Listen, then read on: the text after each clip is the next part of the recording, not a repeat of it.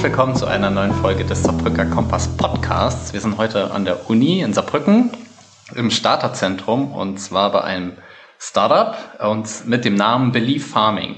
Victoria ist hier und wir sitzen gegenüber von Wanda und Ibo.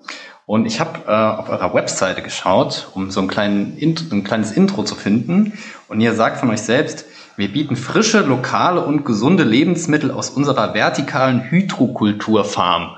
Und ich glaube, das gibt einen ganz guten Ansatzpunkt, um euch zuerst mal vorzustellen und dann zu sagen, was man darunter versteht. Ja, also dann fange ich mal an. Ich bin Wanda, äh, 26 Jahre alt. Ich habe eigentlich einen Master gemacht im Freizeitsport Tourismusmanagement. Also was ganz anderes. Äh, genau. Und jetzt bin ich hier. Ja, mein Name ist Ivo Sonntag. Schön, dass ihr hier seid. Erstmal von meiner Seite auch. Ich habe auch einen Master gemacht in einem ganz anderen Bereich, äh, der mit Farming an sich nichts zu tun hat. Ähm, habe European Management äh, hier an der Universität des Saarlandes studiert und ja, wir sind zusammen mit zwei weiteren, sage ich mal, Gründern in diese ganze Geschichte jetzt reingeschlittert das ist zum einen der Philipp Ulbrich und zum anderen der Max Köhl, die eben noch Teil unseres Teams sind.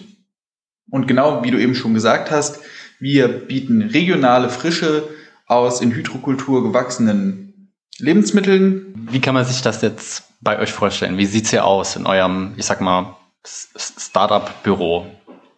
Ja, also wir haben hier ein Büro und dann haben wir nebenan noch ein kleines Labor. Da steht quasi unser äh, erster Prototyp äh, da haben wir so eine kleine vertikale Farm aufgebaut äh, und da wachsen unsere ersten Salate, Kräuter und Microgreens. Da kann ich direkt die erste Frage äh, stellen, die uns eine Followerin äh, gesagt hat. Welche Pflanzen baut ihr bis jetzt an? Also ähm, welche Salatarten, welche Kräuter etc.? Ja, also wir haben äh, Batavia-Salat, äh, Romana-Salat, Rucola haben wir auch. Und dann so die klassischen Kräuter, Basilikum, Petersilie vor allem. Äh, Dill und Schnittlauch haben wir jetzt äh, zum ersten Mal probiert. Das ist auch ganz äh, gut gewachsen. Ähm, jo, das war von den Kräutern so einigermaßen genau. Das ist ja schon eine ganz schöne Auswahl. Äh, jetzt habt ihr eben erzählt, was ihr, aus welchen Richtungen ihr eigentlich kommt. Und ich glaube, den, den Studiengang Vertical Farming gibt es ja, glaube ich, noch nicht. Wie seid ihr dann auf die Idee gekommen? Aber wie habt ihr euch zusammengefunden, um dieses, um diese Firma zu gründen letztendlich, ja? Ja, tatsächlich war es auch ein wenig Corona-bedingt, wie wahrscheinlich die ein oder andere andere Idee auch entstanden ist in letzter Zeit. Wir haben eben hier zusammengesessen, kommen eigentlich hatten wir auch äh, nebenher immer neben dem Studium eine Eventfirma und das hat natürlich alles nicht mehr so richtig gut funktioniert und sind dann eben auf die Idee gekommen, ja, warum machen wir nicht mal ähm, Farming, ja, beschäftigen wir uns mal mit dem regionalen Anbau von Gemüse, weil man ja eben auch häufig über den negativen Einfluss der Landwirtschaft hört. Und sobald man mal wirklich in das Thema einsteigt, sieht man, was da auch weltweit für Probleme gibt und haben uns eben gedacht, okay, da könnte man doch auch mal gucken, was sind denn mögliche Lösungsansätze und so ist im Prinzip das Ganze initial entstanden. Okay, das ist, klingt auf jeden Fall nach einer großen Aufgabe, die ihr euch da vorgenommen habt und ein großes Problem, das es da zu lösen gibt. Ähm, welche Vorteile hat die Anbauart, wie ihr sie jetzt verfolgt, gegenüber den traditionellen Anbauweisen? Ja, also erstmal äh, das Offensichtliche, sage ich mal, es spart super viel Platz, weil wir das Ganze in die Höhe bauen können und wir nicht in riesige Ackerflächen dafür brauchen. Äh, dann spart es auch super viel Wasser äh, im Gegensatz zur herkömmlichen Landwirtschaft bis zu 90 Prozent, oh, wow. weil wir das Wasser ja immer wieder verwenden. Das ist ein Kreislaufsystem. Es wird immer wieder ins System reingepumpt, läuft zurück und äh, da können die Pflanzen das Wasser äh, perfekt aufnehmen, wie sie es brauchen. In der Erde müssen die Pflanzen quasi immer erstmal nach dem Wasser suchen äh, und es verdunstet auch viel mehr. Genau, das sind so die zwei großen Vorteile davon. Ja, darüber hinaus äh, können wir natürlich komplett frei von jeglichen Chemikalien, Pestiziden, Insektiziden arbeiten. Das heißt, wir haben zwar keine Bioprodukte, weil es einfach laut EU-Regulatorien im Moment nicht biozertifiziert werden kann, wie wir das Ganze machen. Aber das ist mehr eine strukturelle Frage. Unsere Produkte sind 100% clean. Sie müssen theoretisch nicht mal gewaschen werden, sondern können einfach so direkt komplett verzehrt werden. Und darüber hinaus spielt natürlich auch die Regionalität für uns eine enorm wichtige Rolle, weil wir auch in Gesprächen mit potenziellen Kunden einfach merken, Bio und Frische ist immer das eine, ja, aber die Transportwege der Produkte sind eben nochmal der, der andere Faktor. Gerade im Winter sehen wir, dass ganz viele der Produkte auch aus den Bereichen Salaten und Kräutern, die wir hier bei uns in Deutschland konsumieren, eben von relativ weit wegkommen und allein dadurch entsteht natürlich ein enormer negativer Klimaabdruck, bis die Produkte überhaupt bei uns auf dem Teller landen können. Definitiv. Wie groß könnte so eine Farm dann werden? Also wenn euer Prototyp sich jetzt be äh, bewährt, wie groß könnte man so eine Farm bauen? Gut, theoretisch sind dem Ganzen eigentlich keine Grenzen gesetzt.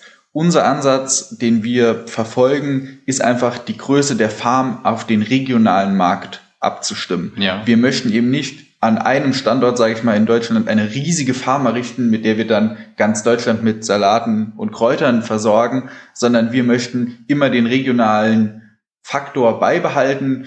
Wenn wir jetzt hier mal am Beispiel Saarbrücken, Saarland sind, stellen wir uns eben vor, in einer strategisch verkehrsgünstigen Lage eine Farm zu errichten. Das Ganze ist sowieso bei uns modular aufgebaut. Das heißt, man kann jederzeit auch die Farmfläche, die Anbaufläche erweitern und dann ist es im Prinzip nachher eine Kosten-Nutzen-Rechnung, ob man mehr in die Fläche geht, weil Immobilienpreise an diesem Standort eben günstiger sind und man das, sage ich mal, nur fünflagig übereinander macht. Oder wenn man potenziell direkt in der Innenstadt einen Standort nehmen würde, könnte man rein theoretisch eben auch 40 Lagen übereinander machen. Gibt es, also ihr baut jetzt ja vor allem Salate an und die Kräuter und die Microgreens. Gibt es auch die Möglichkeit, ich sag mal, größeres Gemüse anzubauen? Äh, ja, auf jeden Fall. Äh, in Holland zum Beispiel werden die Tomaten und so werden auch in Hydrokulturen angebaut. Jetzt zwar nicht vertikal, weil die eben sehr hoch wachsen, ne? ähm, aber es gibt auf jeden Fall die Möglichkeit, auch größere Pflanzen äh, so anzubauen. Das dauert nur halt viel länger und dann ist die Kosten-Nutzen-Rechnung natürlich nochmal eine andere, als wenn man Salate und Kräuter hat. Aber prinzipiell geht das schon. Nur ja. sowas wie jetzt Kartoffeln oder so Knollenfrüchte, Zwiebeln, das wird eher schwierig. Das ist besser in Erde aufgehoben. Naja. Grundsätzlich ähm, vielleicht zum Thema Rentabilität und warum wir die Produkte anbauen, die wir anbauen, kann man sagen, dass man wenn man sich jetzt mit dem Thema gerade Indoor Farming eben näher beschäftigt, dass man im Prinzip drei Produktkategorien hat. Das sind einmal schnell wachsende Pflanzen, die, sage ich mal, als Kategorie Leafy Greens zusammengefasst werden können. Einfach Pflanzen, die in relativ kurzer Zeit relativ viel Blattmasse generieren und eben auch diese Blattmasse das Ergebnis ist, was man nachher haben möchte. Ich sage jetzt mal klassisch Salat, Basilikum oder so, da werden ja die Blätter nachher konsumiert. Dann wäre die zweite Kategorie fruchttragende Pflanzen, eben Tomaten, Erdbeeren etc. Hier wird aber natürlich schon viel mehr Energie benötigt und auch Zeit, um das Endprodukt, das man eben konsumieren möchte, auch zu ernten. Da ist gerade so, würde ich sagen, ähm, weltweit gesehen auch ein bisschen der Punkt, wo es durch die Verbesserung der LED-Technik und durch immer mehr erneuerbare Energien rentabel werden kann, und auch umweltfreundlich werden kann, diese Produkte auch vertikal und indoor anzubauen. Aber es ist eben noch eine riesige Herausforderung, die ist auch bei den Leafy Greens da, aber da ist es eben schon wirtschaftlich rentabel und auch ökologisch ähm, sinnvoll. Und die dritte Kategorie, und hier sind wir sozusagen in der Zukunftsmusik, das wären dann zum Beispiel Getreidesorten oder Reis etc. Ja. Die Pflanzen, die wirklich extrem viel Energie in Form von Licht, Sonnenenergie benötigen, um nachher das, das konsumierbare Produkt ähm, zu bekommen. Und hier ist es einfach zurzeit wirtschaftlich noch überhaupt nicht rentabel, potenziell aber möglich und natürlich auch ein großes Ziel für die Zukunft, wenn man sich äh, den Bereich Vertical Farming insgesamt anschaut, weil mit diesen Produkten im Endeffekt die Welt ernährt wird. Wir sind beide große Science-Fiction-Fans und wir haben ungefähr jede Science-Fiction-Serie, die Netflix und Prime und so hergibt, haben wir durchgeschaut. Und da sieht man auch immer, also dann auch auf, das ist jetzt ein bisschen weit gedacht, aber auch auf Mars oder auf anderen Planeten ist dann auch immer als Vertical Farm ja angelegt. Und das ist ja eigentlich dann auch ein Anwendungsgebiet davon, ähm, wo es in der, in der Zukunft hingehen kann. Ja, das Ganze, äh, die NASA hat ja damit schon angefangen. Ne? Die äh, bauen dort oben auch was an mit ähm, Aeroponic, heißt das dann. Mhm. Äh, das ist ein bisschen was anderes. Da wird das Wasser quasi nur aus so Düsen gespritzt. Ja. Äh, es, wird, es liegt nicht komplett im Wasser, die Pflanze, sondern genau, die wird einfach so besprüht mit einem Wassernebel. Äh, genau, das äh, haben die auf jeden Fall schon gemacht und das wird wahrscheinlich auch in Zukunft noch mehr Bedeutung äh, bekommen, ja. ja. Ja, es gibt da auch auf der Erde ein Forschungsprojekt, nennt sich Eden ISS, wo es eben genau darum geht, im Prinzip die Bedingungen im Weltall hier in der Antarktis nachzustellen, sozusagen, was das Thema äh, schlechte Erreichbarkeit etc. angeht und extreme Umwelteinflüsse. Und ja, da wachsen eben, und es gibt auch keinen Grund, warum es nicht gehen sollte, die Pflanzen auch gut. Es ist im Endeffekt immer eine Frage von Energieeffizienz. Äh, und natürlich, wo man die paar Rohstoffe und Ressourcen, die man eben immer benötigt, wo man die halt herbekommt. Ja. Was steckt jetzt an Technik in eurem Prototyp drin? Was sind da die einzelnen Komponenten, an die ihr da so denken musstet, dass es funktioniert? Naja, grundsätzlich, sage ich mal, haben Pflanzen die Grundbedürfnisse nach zum einen Flüssigkeit, zum anderen Nährstoffen, zum anderen Licht. Und Jetzt hat natürlich jede Pflanze ihren Komfortbereich, in dem sie sich am wohlsten fühlt, auf diese drei Punkte bezogen und ihren Bereich, in dem sie noch wächst, aber sie sich eben nicht hundertprozentig wohlfühlt. Und für uns ist es natürlich die Herausforderung, einfach für die jeweiligen Sorten der Pflanzen, die wir anbauen, technische Lösungen zu schaffen, dass sie möglichst in ihrem perfekten Komfortbereich wachsen können. Die einzelnen Details sind natürlich äh, jetzt schlecht in, in fünf Minuten zu erklären, aber es geht uns eben darum, dass wir möglichst automatisiert für jede Pflanze die Bereiche Bewässerung, Belüftung, Umgebungsparameter wie Temperatur, Luftfeuchtigkeit steuern können und so jede Pflanze möglichst optimal und effizient wachsen kann. Es ist auch möglich oder rentabel, dass sich Privatpersonen so eine Vertical Box, sage ich mal, irgendwie in die Küche stellen oder so, wenn man Platz hat? Äh, ist das rentabel oder ist es, macht das keinen Sinn? Also es ist erstmal absolut möglich, kann man sich entweder selber bauen, kann man sich auch wirklich fertig kaufen. Gibt es einige Startups in Deutschland, die das eben für den Heimgebrauch anbieten. Das geht von Systemen, die man bei Ikea kauft, wo man sich noch ein bisschen mehr selber drum kümmert, bis zu vollautomatisierten, ich sag mal, Kühlschränken, die App gesteuert sind und wo man am Ende im Prinzip noch ernten muss.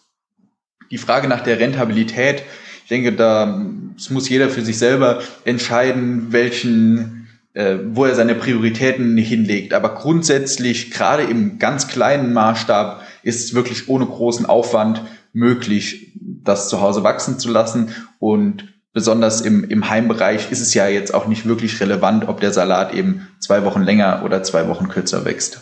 Das stimmt, das stimmt. Eine ähm, Franzi, unsere Followerin, fragte, kann man von euch schon Produkte kaufen wenn ja, wo? Wenn nein, wann könnte es soweit sein? Also bis jetzt noch nicht. Ähm, wir haben eben erst am Dienstag gegründet. Äh, Glückwunsch nochmal. Äh, offiziell, vielen Dank, genau. Und ja, jetzt in den nächsten Wochen werden wir dann eben äh, verstärkt auf Restaurants zugehen oder Restaurants können natürlich auch gerne auf uns zukommen, um unsere Produkte zu beziehen und natürlich wäre der Einstieg in den Lebensmitteleinzelhandel für uns einer der nächsten Schritte, die wir gerne erreichen möchten. Aber ich sag mal, in drei bis vier Wochen können uns natürlich auch gerne mal Privatpersonen vielleicht auf Instagram oder per E-Mail gerne anschreiben und dann können wir auch da mal Produkte verkaufen. Das klingt gut. Wir werden auf jeden Fall auch probieren. Äh, wir durften nämlich eben schon ein bisschen einen Teil der Farm sehen äh, und da war einiges dabei, das auf jeden Fall sehr, sehr appetitlich aussah.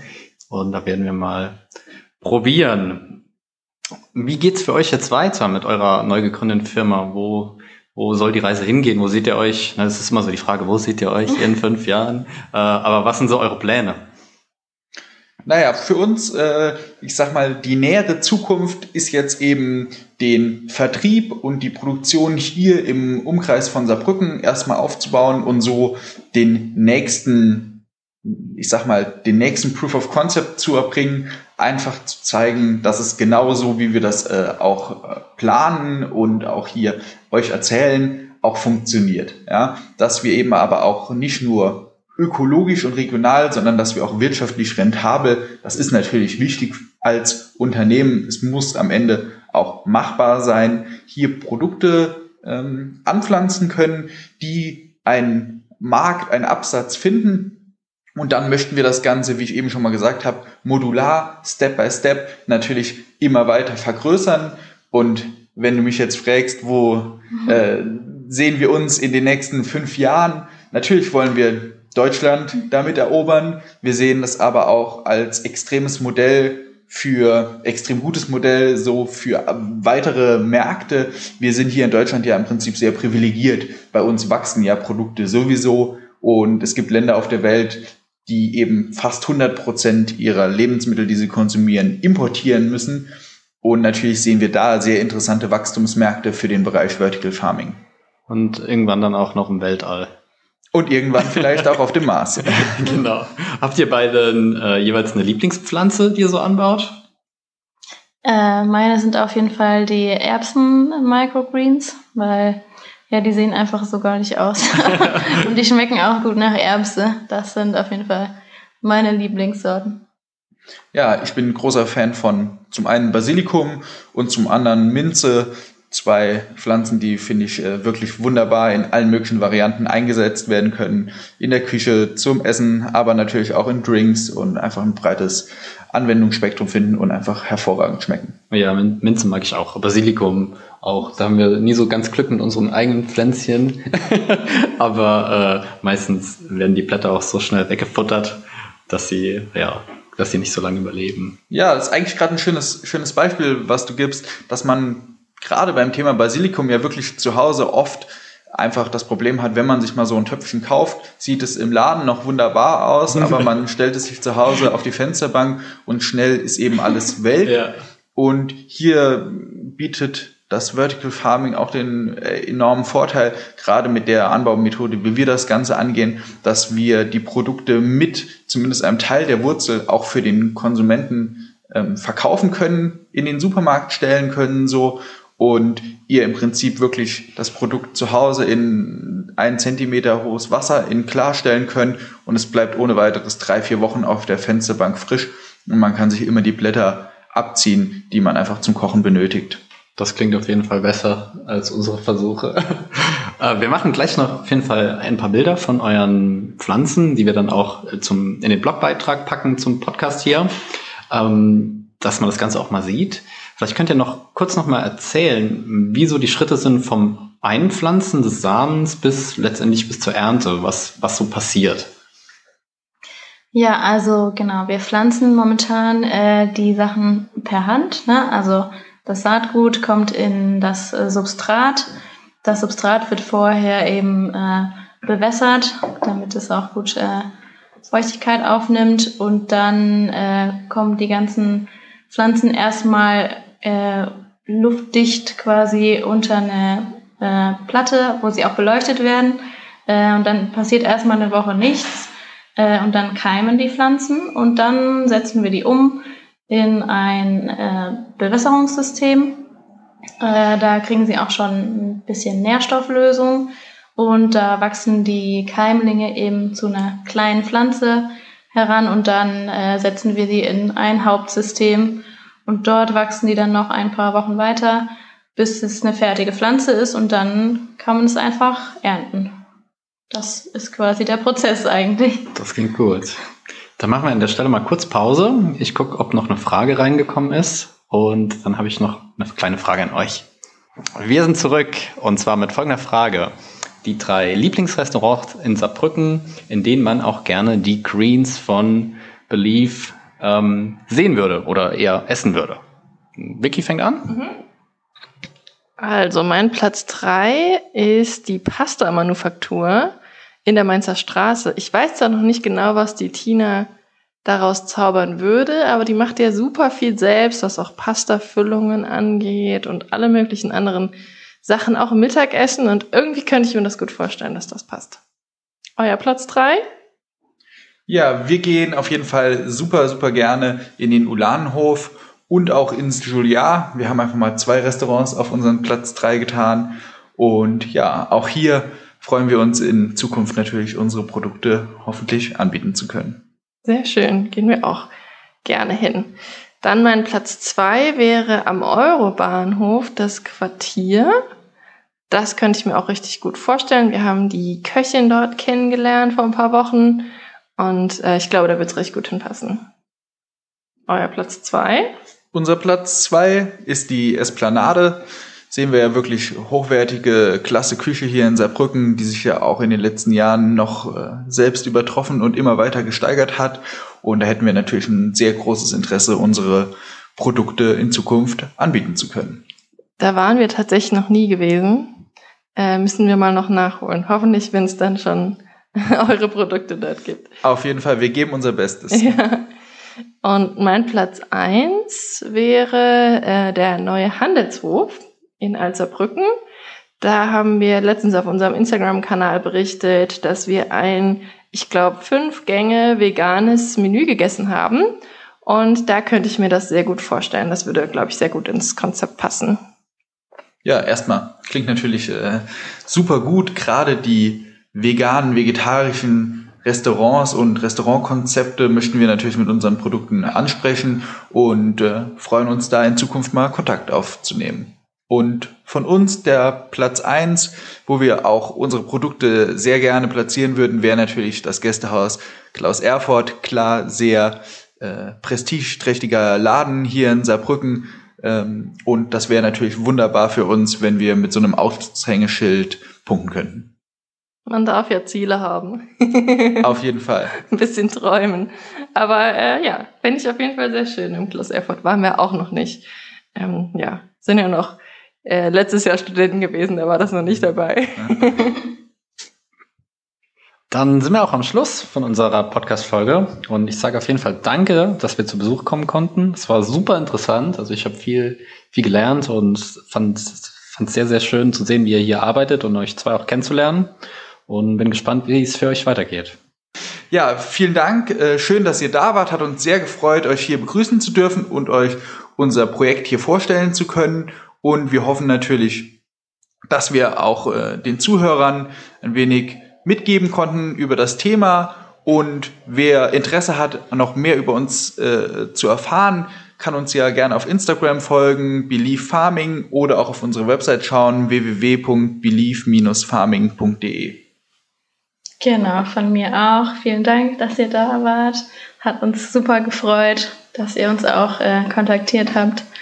Und ja, ich hoffe, ihr nehmt ein paar Sachen mit nach Hause und probiert die. Und ich hoffe, es schmeckt euch auch. Definitiv präsentieren wir heute Abend direkt unseren Gästen, ja. die wir haben. Und ähm, dann können sie alle mal testen. Und auch von mir auf jeden Fall die Empfehlung, ähm, Believe Farming auf Insta zu folgen. Ich mag euren Content sehr gerne, weil eure Pflanzen auch so schön Instagrammable sind. Äh, das ist natürlich förderlich. Äh, da auf jeden Fall mal vorbeischauen. Dann bis bald.